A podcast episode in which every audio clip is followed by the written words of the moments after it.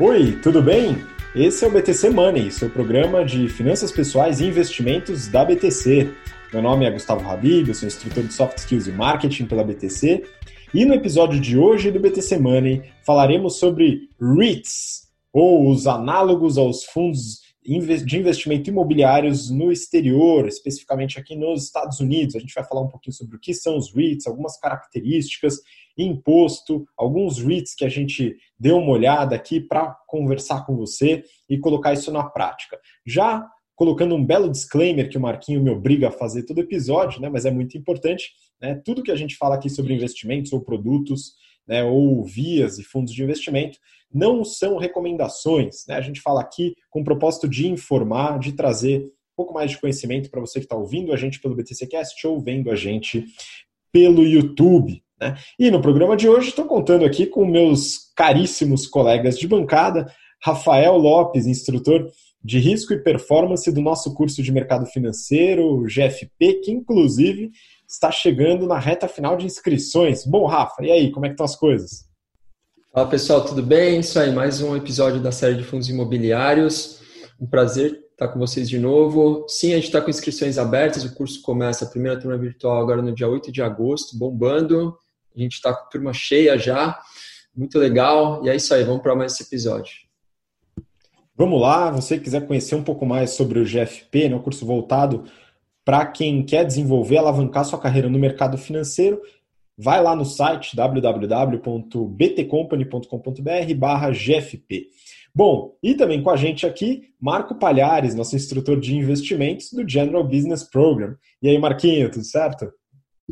Tudo excelente, Habib. É uma honra estar participando desse 27 episódio do BTC Money. Né? É, e, e estive ausente nas, nas últimas duas é, é, gravações, né? Estava focado lá na nossa turma de intensiva do GBP, o curso, nosso curso de negócios que está rolando. Queria até mandar um abraço para a turma. Turma muito boa e é, e é legal, Habib, como que esse negócio do, à distância tem funcionado bem, né? Apesar da gente estar tá cada um atrás do seu computador, a interatividade está sendo muito boa. E, e, cada vez mais eu, eu venho me apaixonando pelo curso GF, é, GBP é, de negócios e o, o, o, curso é muito bem estruturado, né? Desde do, do, do Aracaki, que, que foi fundando e, e, modelando o curso até quando você chegou e deixou ele super bem estruturado.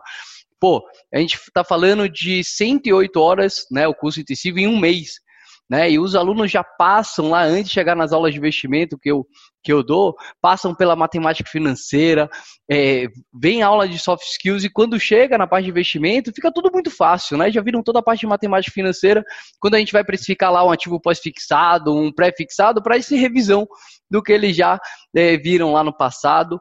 E é legal saber que, que que existe um caminho, né? Então, depois disso, depois da nossa aula de investimento, eles vão para aula de estratégia, marketing, aprendem tudo em relação ao business em si, chegando lá nas últimas aulas até fazer toda a modelagem de um business, fazendo inclusive o valuation. É, minha recomendação mais do que enorme, assim, se você procura algum curso para se desenvolver, pessoal, considerem o GBP, o curso é maravilhoso. É uma honra estar participando aqui desse episódio aqui, Habib, tá com você. Queria deixar só né, a nossa propaganda, assim, mas é, é de coração, é muito boa mesmo. Fico muito feliz, Marquinhos, sério mesmo, cara, muito obrigado, né? E agradeço aí a todos os alunos, alunas que mandaram é, seu feedback lá no LinkedIn, foi quase uma centena de feedbacks lá, o pessoal falando do curso, né? Então agradeço aí a todo mundo.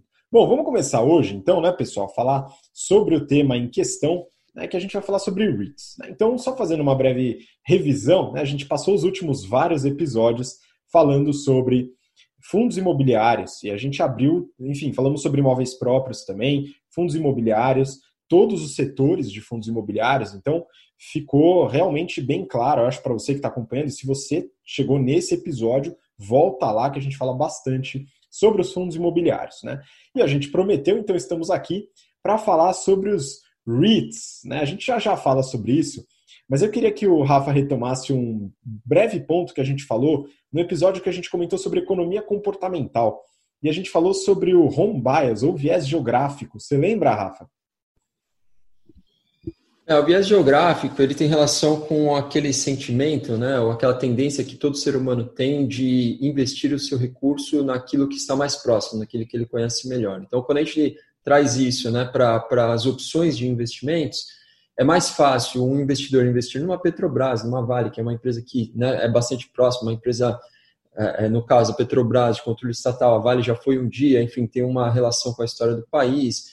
É, é muito mais fácil fazer um investimento nessas empresas do que eventualmente numa siderúrgica australiana ou numa petrolífera americana, por conta dessa proximidade. Isso gera um certo conforto, uma segurança, né? Mas ao mesmo tempo diminui as possibilidades, ou seja, quando a gente olha hoje para toda a amplitude de investimentos que a gente pode fazer, é, investimentos no exterior, investimentos em diversos ativos distintos, Uh, se a gente não se liberta, vamos dizer assim, se a gente não está aberto para essas possibilidades, eventualmente a gente pode deixar algumas oportunidades passarem e a gente pode também perder a oportunidade de construir carteiras mais eficientes, de conseguir uma, uma performance, uma rentabilidade uh, que sejam mais uh, benéficas, né, ou mais positivas. Então, os REITs, especificamente, que é o tema do programa de hoje, são uma opção de investimento no exterior e particularmente em, empresas americanas, né? Depois a gente vai falar um pouquinho mais no detalhe, mas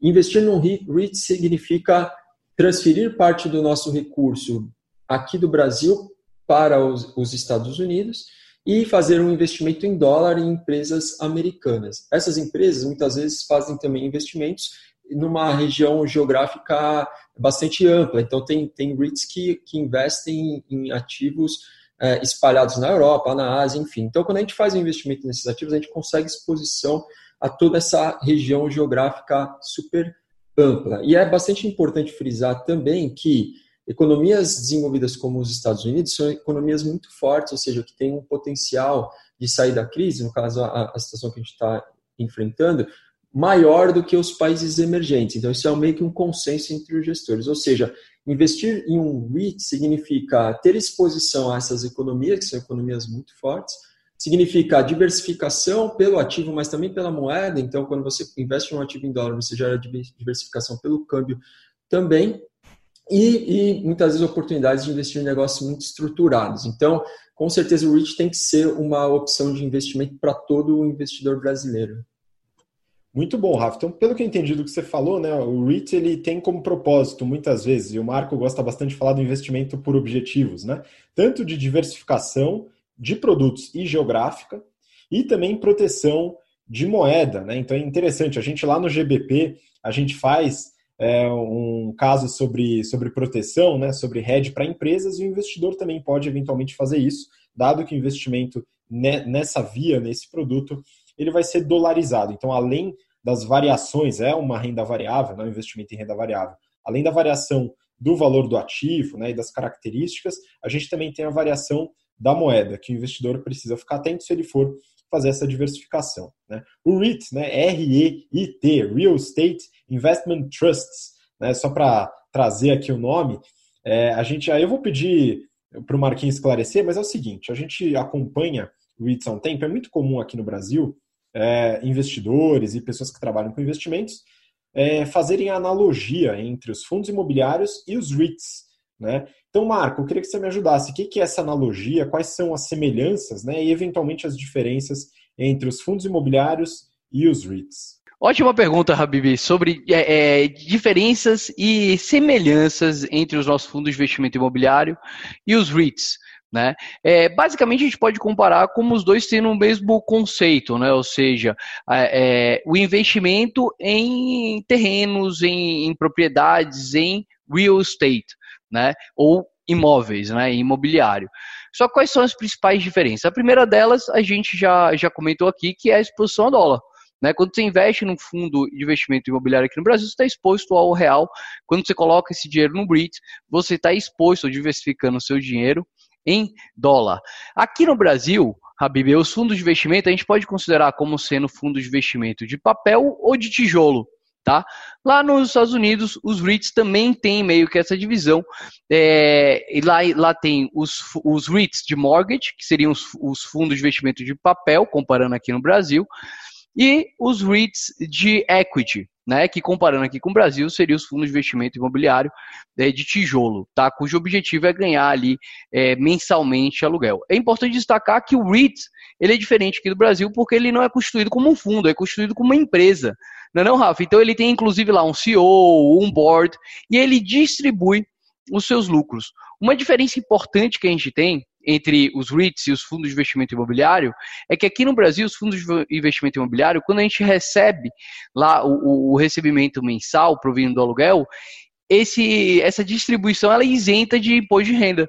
Enquanto lá nos Estados Unidos, a distribuição ela tem um tipo de imposto de renda. E aí eu queria até passar para o Habib, Habib que, que tem mais experiência prática aí com os REITs, é, como é que funciona o imposto aí dos REITs? Pois é, Marquinho, tem um ponto, um ponto importante, né, quando a gente fala de imposto. Então, quando você vai. Eu, eu tenho alguns trocados fora do Brasil, essa, essa proteção aí de câmbio também e diversificação, até porque tem alguns ativos que eu acabo estudando um pouco mais para o BTC Journal, né, lá fora, aproveito aí esse estudo para fazer alguns, alguns investimentos, né?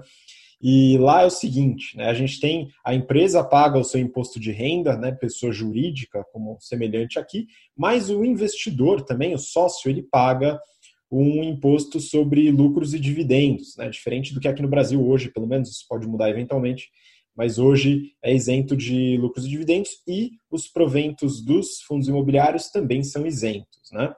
E de qualquer forma, lá nos Estados Unidos, por exemplo, está é, tá em torno, isso pode variar um pouco, tá? mas quase sempre 30% do rendimento bruto é tributado e é tributado na fonte. Então, quando eu vou lá e recebo os meus proventos na corretora que eu tenho, que eu tenho os investimentos, né, eu recebo ele líquido na minha conta da corretora. Né, já descontado, aí a corretora é responsável por fazer todo esse cálculo e mandar para mim.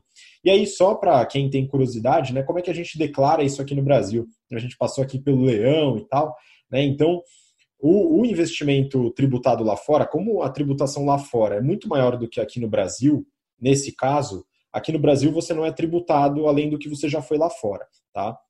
Só que você tem que declarar de qualquer forma.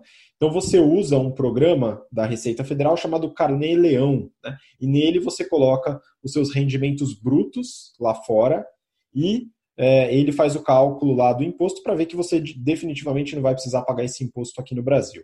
Né? Então, tem esse detalhe que eu acho que é, que é importante comentar: você é tributado, mas aqui no Brasil você não vai pagar de novo depois. Né? Isso vai afetar Bibi, eventualmente. Eu Fala, tenho Marquinhos. duas perguntas. É no mesmo, na mesma plataforma que você compra, desculpa te interromper, você compra as ações ou você compra os REITs, as ações americanas? Né? É a mesma corretora, né? No caso da minha corretora, sim, Marquinho. A gente, é, na, por várias, grande maioria das corretoras, você pode comprar tanto as ações, os fundos, né, ETFs, etc., aí, fundos que são negociados nas bolsas americanas, e os REITs, né? Então, os REITs são negociados em bolsa, né? São listados em bolsa, então a negociação é bem semelhante. Aí muda liquidez, alguns aspectos aí, talvez um pouco menos. A gente tem um número menor de REITs e tem é, é uma, uma, liquidez talvez um pouco mais baixa, tá? Mas eu não tenho esse dado preciso aqui, mas é na mesma plataforma, então funciona exatamente da mesma forma. Né? Igual aí... a gente falou lá no, no episódio de investimentos no exterior, mesma plataforma que a gente até sugeriu algumas, né? Soltou algumas. E uma segunda pergunta de você continuar, Habib, o Carnê Leão você, de, você declara todo mês, é isso?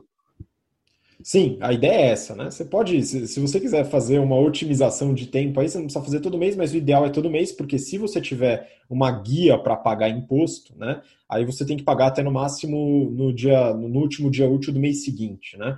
Então a ideia é que você coloque lá todo mês se você teve um rendimento. E aí é automático, né? Você puxa do Carneleão direto para o seu pro programa lá do imposto de renda. Então, assim, é pouco tempo, acho que vale a pena você atualizar todo mês, né? Eu, pelo menos, faço isso, acho que é, que é importante. Mas legal, é isso aí, Marquinho. Tem, tem algumas facilidades aí. E aí a questão é do câmbio, né? Aí você tem que fazer alguns cálculos aí, porque o câmbio que é levado em consideração para você declarar é o câmbio do, do fechamento do último dia do mês anterior. Então, é uma zona nesse aspecto. Né? A gente tem algumas dificuldades, mas tudo bem, a gente continua. Bom, vou puxar então para o Rafa, que ele deve ter mais algumas informações sobre os REITs, e ele também deu uma analisada em alguns. Então, Rafa, manda bala aí. Legal, Habib.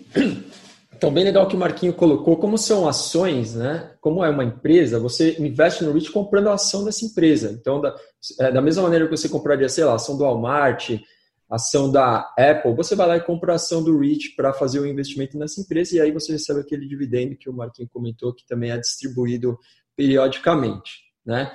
Uh, ah, para fazer a declaração do imposto também, só para não deixar o pessoal assustado, normalmente a corretora ela manda lá um demonstrativo, um negócio tudo bonitinho que facilita muito também a inserção dos dados. Não é tão fácil assim como, sei lá, fazer um investimento em renda fixa no Brasil, mas é tranquilo também, tá, pessoal? Não precisa ficar com medo, não. Bom, e, e, e, vamos lá, então é, eu trouxe três REITs, né, e vou falar rapidamente de alguns aspectos né, para vocês que são interessantes. Né? O primeiro é o Rich Income Corporation. Então, da mesma maneira que qualquer investimento, uma questão importante é a diversificação. Esse REIT ele investe mais de 6.500 propriedades nos Estados Unidos. E vou falar só, dar algum exemplo de alguns empreendimentos. Eles alugam, por exemplo, espaço para o Walmart, para a CVS, né? ou seja, grandes empresas nos Estados Unidos, o que gera uma proteção. A ocupação desse fundo desde 92 é de 98,5% na média. Então, poxa, né, com um índice de, de, ocupação tão alto, significa que você vai receber o aluguel, não precisa ficar com, com nenhum receio de fazer um investimento. O lucro tem crescido consistentemente, desde 2016 até 2019, foi um período que eu analisei, tem crescido consistentemente. Esse fundo está distribuindo um dividendo mensal de 4,85%, 4,86% é, é, de renda né, mensalmente. É, o que é também bastante atrativo, claro que vai ter que pagar o imposto, que foi mencionado aqui, mas é um, é um rendimento bem interessante.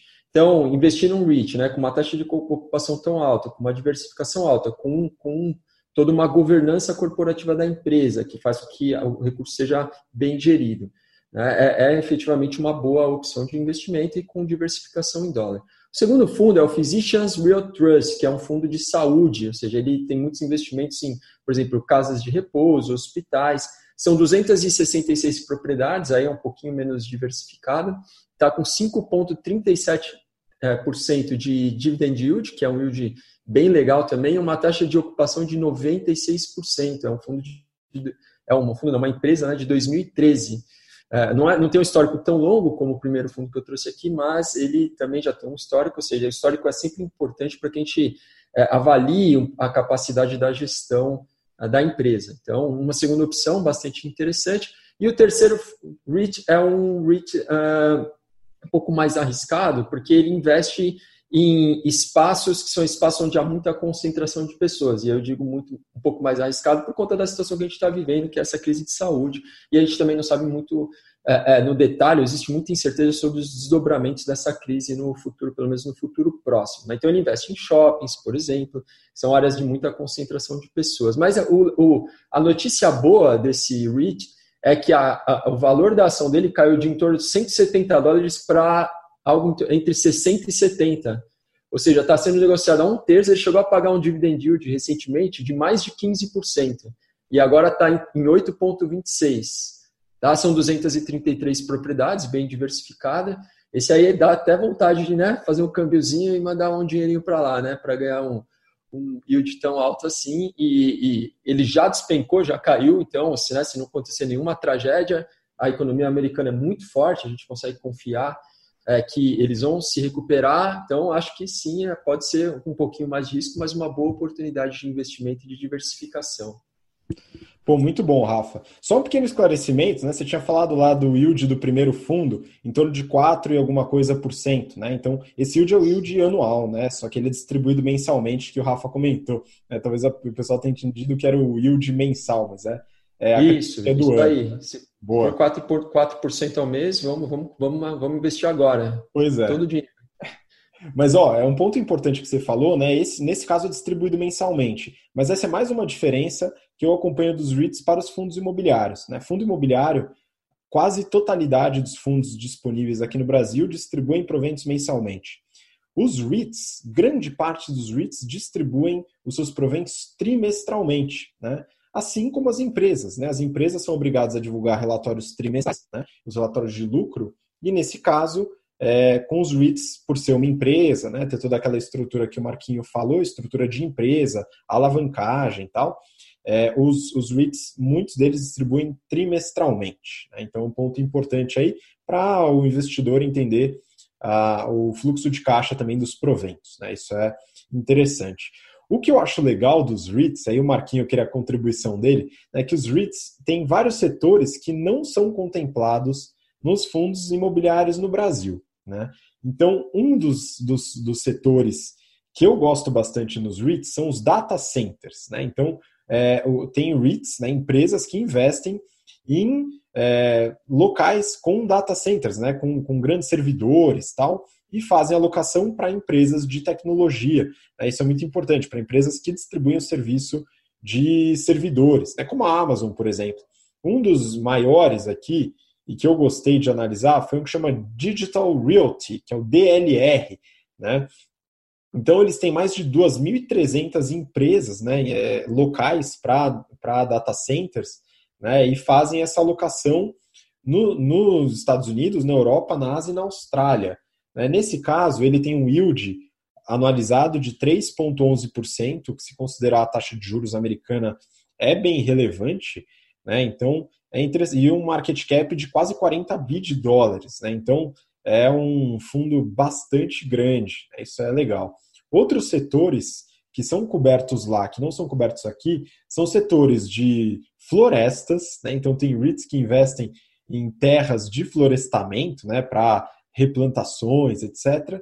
E também um que eu acho que o Marquinho conhece aí, que são REITs que investem em infraestrutura, né? Tem um bem interessante que investe em infraestrutura de telecomunicações, né, Marquinho?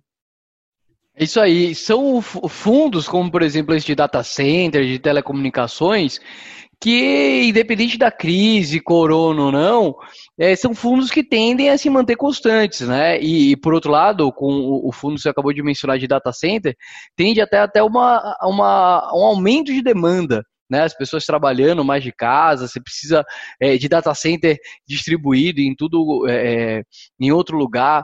Esse de torre de, de, de celular, né, de infraestrutura de telefonia, também é outro setor que tende a ser muito mais conservador, né? E foi engraçado, eu estava fazendo aula de inglês e comentei com o meu professor que eu ia gravar esse episódio aqui, né, do, sobre o REITs, e ele falou, cara, você não sabe, eu trabalhei numa empresa que fazia mais ou menos isso aí que estava falando, eles faziam torre de celular, e ele falou American Towers, né? E, por sinal, é uma das maiores empresas realmente que fazem isso. Habib, os caras têm mais de 180 mil torres de transmissão é, que alugam para empresas de telecomunicação. Né? Além dessas, a gente tem é, é, algumas outras, como SBA Communications, né? que a gente pode ter acesso é, investindo em REITs. E além, para emendar aí um terceiro setor que, na minha opinião, é, é, tem uma estabilidade maior mesmo é, em épocas de Covid, eu destacaria o setor logístico. E aí peguei a Prologis, PLD é o ticker dela, que é logística industrial. Então, tipo os fundos de investimento aqui do Brasil que investem em galpões logísticos, né, para a Amazon. Eu separei esses, esses três fundos aí, esses três REITs aí, três setores que a gente tem acesso lá nos Estados Unidos. O de floresta também me parece bem interessante, né? Pois é, Marquinhos, esse eu não estudei a fundo, né? Estou bem distante aí desse mercado, mas é, vou te falar que em breve aí, dando um pouquinho mais de tempo, é um setor que eu acho que eu vou, vou dar uma olhada também, entender o que, que acontece, como que é esse investimento. Né? Mas, de fato, acho que para investidores é uma bela forma de diversificação, avaliar, é, inserir é, REITs no seu portfólio, né? tanto pela, pela exposição em moeda, né, em dólar, como pela diversificação de carteira né, e a possibilidade de receber proventos em dólar. Né? Então, esse é um outro aspecto interessante. Né? Você pode falar, ah, o yield é, não é tão atrativo quanto o yield aqui no Brasil. Né? Então, você tem muitos fundos imobiliários que tem yield anualizado batendo em 8%, 9%, 10%. E lá bate em 4%, 3%, 5%. Talvez tenha um outro um pouco mais alto. Né? Só que esse yield é importante, esse provento ele chega em dólar. Então, além desse yield, você tem a variação do dólar para colocar aqui no seu poder de compra. Né? Então, isso também é um aspecto importante. E aí, só retomando aquilo que o Marquinho falou, é importante entender o REIT como uma empresa. Né? Então, ele é uma empresa, ele tem conselho, ele tem CEO, CFO, toda a estrutura. E os, os REITs, eles, muitos deles têm uma estrutura de alavancagem muito, muito alta, né? Diferente dos fundos imobiliários. É muito raro você ver fundo imobiliário com estrutura de alavancagem, com dívida, né? A grande maioria nem tem dívida. Então, lá é comum você encontrar REITs, eu vi alguns aqui estudando, né, que tem é, índice de dívida líquida sobre EBITDA, por exemplo, de 5, 6 vezes. Né? Então, são alavancagens realmente bastante fortes aí, é o que traz um pouco mais de risco para o negócio. Né? Então, é, uma, é um ponto a se atentar na hora de fazer a análise. Né? Bom, pessoal, não sei se vocês têm mais algum ponto para contribuir aí dos REITs. Então, Rafa, se quiser mandar aí, por favor. Não, eu só queria fazer um comentário a respeito das, da, da, maneira de fazer os investimentos lá fora, né? Então, a gente falou sobre as corretoras, eu vou citar uma aqui que é bastante conhecida, que é a Avenue, né? sem, fazer, sem querer fazer um tipo de propaganda, mas é uma corretora que é, é bastante difundida, muitas pessoas a utilizam. Então, você entra lá, faz o câmbio pela própria corretora, é, manda o dinheiro para lá e faz um investimento. E que o investimento em ações americanas pode, podem ser feitos em frações, né? Então você não precisa mandar muito dinheiro, manda um, um recurso que pode ser baixo, que isso já que já é possível fazer investimento. Não é como no Brasil que você tem que negociar lotes de 100 ações, lá você consegue fazer com valores muito menores. Então, posto isso, pessoal, obrigado por mais esse episódio. Um abraço para todo mundo, até a próxima. Valeu, valeu, Rafa. Só para complementar, então, além da Avenue, né, corretora, tem a opção de você ir por, também por corretoras lá dos Estados Unidos que permitem né, o investimento através de brasileiros, que a gente faz aqui. Então, Drive Wealth é uma delas, TD Ameritrade também. Tá? Então, só para a gente colocar aqui a competição, viu, Rafa? Mas é, a Avenue é interessante porque, como ela é feita por brasileiros, né? Então ela tem toda essa facilidade para declaração de imposto tal, acaba ajudando bastante. Muito obrigado. Marquinho, você, cara. Cara, só agradecer mesmo. É, obrigado, pessoal, por terem ouvido, assistido até aqui e até o próximo BT Semana. Muito obrigado, Marco. Obrigado, Rafa. Obrigado você que ouviu ou assistiu o episódio do BT Semana até agora. E na semana que vem continuaremos, teremos mais um episódio de BT Semana, então não perca, continue acompanhando. A gente se vê então na próxima semana. Um grande abraço, até lá. Tchau, tchau.